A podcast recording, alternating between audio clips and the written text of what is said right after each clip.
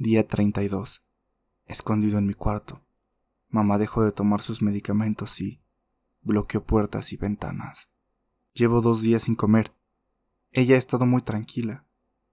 A veces platica con el cadáver de mi padre. A él lo encontró el jueves pasado. El pobre estornudó y mamá corrió directo con el hacha. Esperen.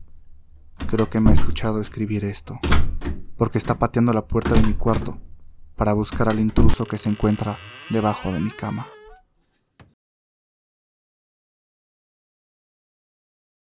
Todas las mañanas me levanto, rezo, hago todo el ejercicio que mi cuerpo puede soportar y luego voy a la iglesia.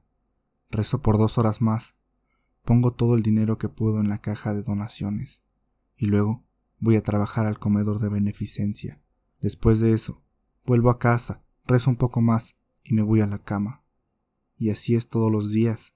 No tengo vicios, no digo malas palabras, y una vez que estoy en la cama miro hacia el techo y pienso en Jenny. Ella solía ser mi esposa, y yo la amaba más que a nadie, más que a nada. Nos llamaban los agentes del infierno. Éramos bandidos. Cabalgábamos juntos y manejábamos todo este estado. Éramos tan peligrosos que hasta el sheriff nos tenía miedo. Irónicamente, lo que le puso fin a nuestro reino de terror no fueron los agentes de la ley, no fueron las balas ni las manos de la justicia humana. Fue un extraño accidente. Cabalgábamos cerca del arroyo en una noche de tormenta, cuando repentinamente un rayo cayó y ella murió. Y una parte de mí murió con ella. Los diarios lo llamaron un acto de Dios. No era culpa de nadie, solo la voluntad del Creador. Después del funeral, dediqué mi vida entera a hacer el bien. Esta mañana desperté sabiendo que era el día. Por fin había llegado. Había pasado el tiempo suficiente. Mis pecados ya debían estar perdonados. Mi alma era pura de nuevo. Estoy listo.